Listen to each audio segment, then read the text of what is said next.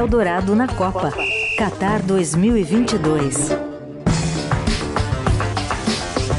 Às 6h41, vamos para Doha, no Catar, sem o Brasil na Copa desde a última sexta-feira. Já saiu de lá, alguns jogadores já estão na Europa, outros voltaram para o Brasil. Nossa equipe continua lá com o Fernando Valeica, um dos nossos enviados. Oi, Valeica, bom dia. Salam aleikum. Bom dia, Fernando, como vai?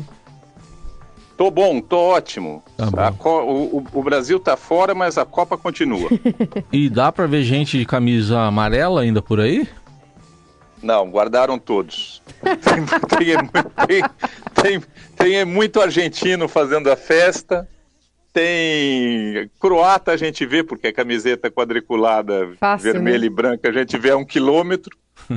Os franceses vieram poucos, mas estão, estão, estão na área mas o que a gente vê mesmo é marroquino. marroquino. Quem não é marroquino virou marroquino nessa é, Copa. É verdade.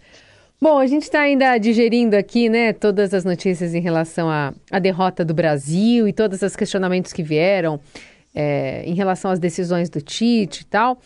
É, vou começar por aí, vou começar com uma resposta, inclusive, do agora ex-treinador, né, da seleção brasileira, respondendo a ser questionado sobre ter ido para o vestiário no final dos pênaltis. Não é costume meu. E eu fico sempre uma, um cara mais reservado. Não é na vitória, não é na derrota. Tu viu comemorar alguma vez em outros momentos quando nós vencemos? Viu? Não, né? Eu não fiz. E aí junta, né, com aquela é, dancinha que chegou a virar uma polêmica ali da comemoração dos jogadores, né? Em contrapartida, a gente viu todo mundo ali meio desorientado depois da derrota e o Tite indo para o vestiário. O é, que, que você tem aí de apuração sobre, é, enfim, essa decisão dele, né, de não ficar lá apoiando os jogadores em campo? Olha, eu acho que o Tite errou no, no, no, na preparação para a última parte do jogo contra a Croácia.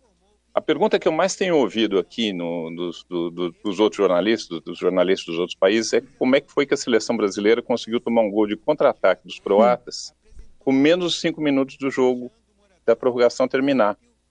Quer dizer, quando você, quando você consegue uma vantagem contra um time tão difícil como é a Croácia, você esconde a bola, você fecha o time, faz duas linhas de quatro e fecha, não permite finalização bota um cara para marcar o Modric, que é, o, que é de onde vão sair as jogadas. E, sobretudo, não vai arriscar levar a, a partida para uma disputa de pênaltis quando você tem um sujeito que chama-se Livakovic, que é um especialista em defender pênaltis. Eu conversei com ele num, numa, das, numa das decisões, depois de uma das decisões que ele tinha sido o herói do jogo, e ele me falou: olha, eu estudo os caras que vão bater pênalti. Além de eu ser grande, de eu, de eu ter eh, a manha de pegar pênaltis, eu, eu estudo, eu sei mais ou menos né, que eles vão bater. Então, assim, é um cara bom, com instinto e que conhece. Aí você bota um sujeito inexperiente como o Rodrigo para cobrar a primeira batida e não põe o Neymar para chutar, quer dizer, o Neymar saiu da, da Copa sem chutar um pênalti, da, poderia ter, no mínimo, enrolado um pouquinho mais a, a, a disputa. Uhum. Quer dizer, muito erro. Quer dizer, a, de todos, eu acho que o menor erro do Tite foi ter ido para o vestiário. Ele cometeu outros erros antes. Bom, vamos ouvir o próprio Neymar, aí já num outro momento, né, sobre o futuro dele na seleção brasileira, que ele diz que é incerto. Acho que falar agora é, é ruim, porque a cabeça está quente, estou raciocinando direito, então falar que, que é o fim, é, acho que estaria me precipitando, mas também não garanto nada. É... Vamos ver o que acontece daqui para frente. O, bom, lógico que o Neymar vai ter, o, a seleção vai ter que se classificar ainda para a próxima Copa. O Brasil se foi em todas, enfim, não é tão difícil classificar assim na América do Sul, mas se o Brasil se classificar, ele vai estar com 34 anos, né, Valeica? O que, que você achou dessa declaração aí?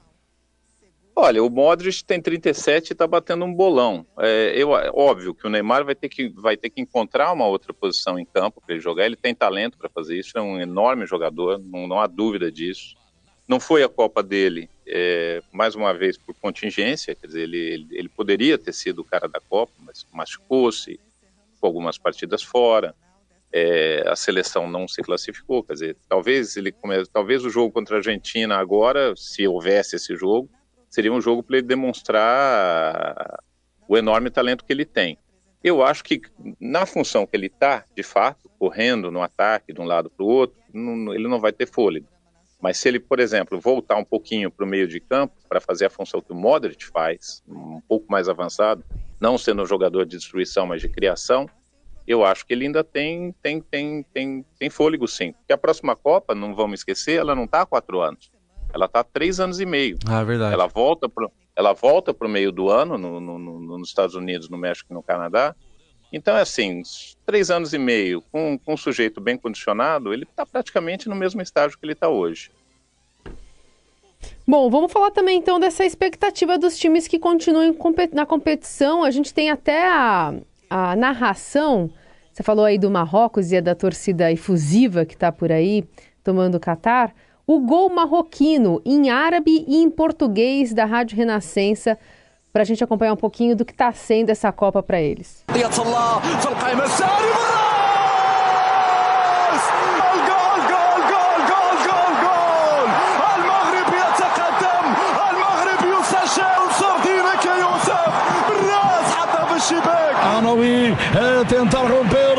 Não consegue atirar Bruno Fernandes, a bola vem para a esquerda, Marrocos a levantar para a área, chega! Falhança incrível! Falhança incrível!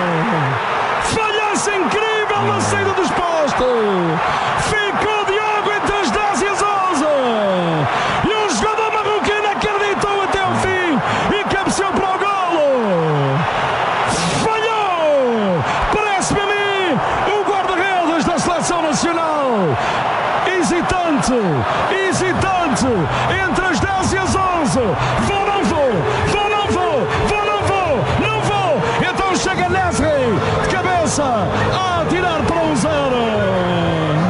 Marrocos a inaugurar o marcador!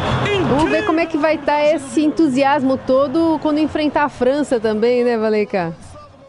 Olha, é, a, primeira, a, a, primeira coisa, eu adoro quando os portugueses chamam o goleiro de guarda-redes. Acho sensacional. E a, verdade, e, a verdade, e a verdade é que o guarda-redes português deu uma, deu uma senhora colher de chá para o Marrocos. Mas essa, esse time do Marrocos, ele tem, ele tem, ele tem algumas características que são, são, são, são muito interessantes. É um time que é literalmente um franco atirador ok, ele tem, ele tem jogadores como o Akin, como o Ziyech, que são jogadores que jogam em grandes, em grandes equipes.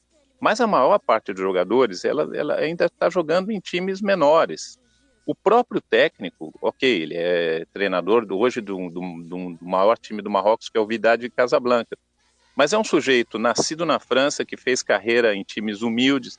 Então, é assim, para esses caras, a Copa é, é, é o jogo da vida deles.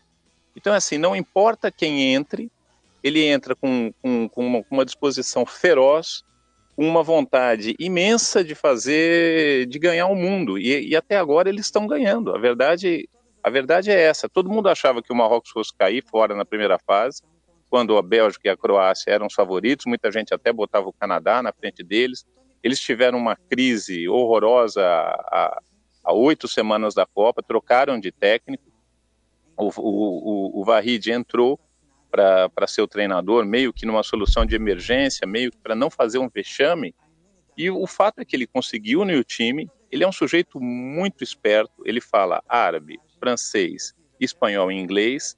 Fechou o vestiário, o grupo está fechado com ele e o grupo está disposto a dar o que tiver que dar para conseguir essa vitória.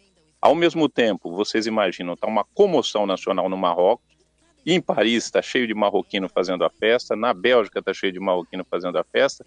Então virou assim, uma batalha em torno de um país.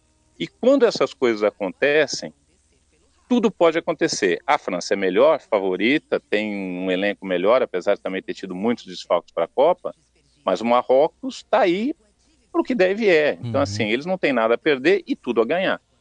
Bom, legal aquelas associações históricas que são feitas, né? primeiro com a Espanha, depois com Portugal, falaram lá daquela batalha de Alcácer Quibir, né? um castelo lá, enfim, tinha um, uma batalha famosa lá.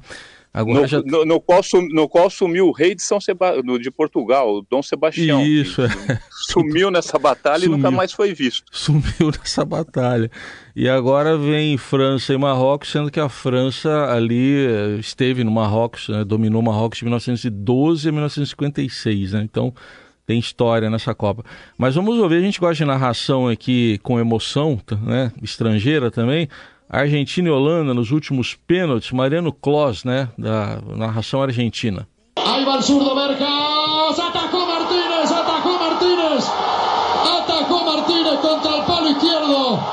Senhoras e senhores, atacou Martínez. Tiene que aparecer el gran goleador. Ahí va Martínez, va Lautaro.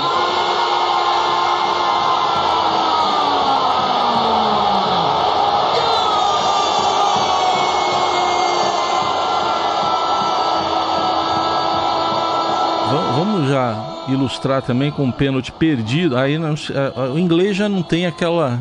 já não é tão contagiante. E o Nelson ainda vai colocar um pênalti perdido aqui pelo Harry Kane na narração inglesa lá contra a França. Oh, now then, that was a risk from Hernandez there. That's a penalty. The decision is clear. Oh, and Harry Kane cannot answer the call. French jubilation. The final score in the Albert Stadium. England 1, France 2. Triste. Triste os, os, Alegre, não sei. Se tivesse feito gol, seria muito diferente disso? É, então, essa é uma dúvida, né? Mas, ah, estaria, estaria dançando rock and roll e comendo fish and chips, certamente. é... Olha, Vamos falar desses dois jogos. É, eu tive nos dois e, e, e, foram dois jogos muito interessantes. Começando com Holanda e Argentina. Holanda e Argentina foi o melhor jogo da Copa. Simplesmente isso. Foi um jogo que começou meio enrolado. Os argentinos fizeram 2 a 0 e já se imaginavam donos do mundo. Já tinham botado até um tanguinho na vitrola, já estamos na final, vamos bailar, papapá.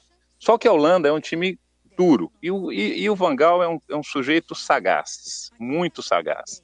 O que, que ele começou a fazer? Ele começou a botar atacantes altos e os argentinos já não tinham mais como marcar, como levantar a bola para a área, a Holanda diminuiu e no último minuto, no último lance do jogo, do tempo normal, o Regorce empatou numa falta de cobrança ensaiada. A bola, em vez de ser chutada direta, numa falta direta, na, na, na, quase na meia-lua da área, em vez de ela ser batida direto, ela foi passada para ele e ele marcou com tranquilidade. O problema, isso os holandeses depois me contaram, é que eles não tinham mais perna, eles tinham corrido muito atrás do resultado. Eles tinham saído para tentar reverter uma, uma desvantagem de dois gols. E aí faltou fôlego. E aí, na cobrança de, de pênaltis, o Emiliano Martinez, quer dizer, mais um goleiro herói, defendeu dois pênaltis e, e, acabou o jogo. E acabou o jogo em grossa confusão, porque aí teve uma provocação de lado a lado, eles já tinham se estranhado no jogo, e quase não dá briga generalizada para melar a, a, a, comemoração dos argentinos. Muito bem, tá aí todo o relato do país da Copa, agora só com quatro nações disputando, França e Holanda, eh, aliás, França e Marrocos jogam na quarta e amanhã começando as semifinais com Argentina e Croácia. Relato do Fernando Valeica, direto de Doha, no Catar. Obrigado, bom trabalho aí. Valeu, Fernando. Massalama, ouvintes.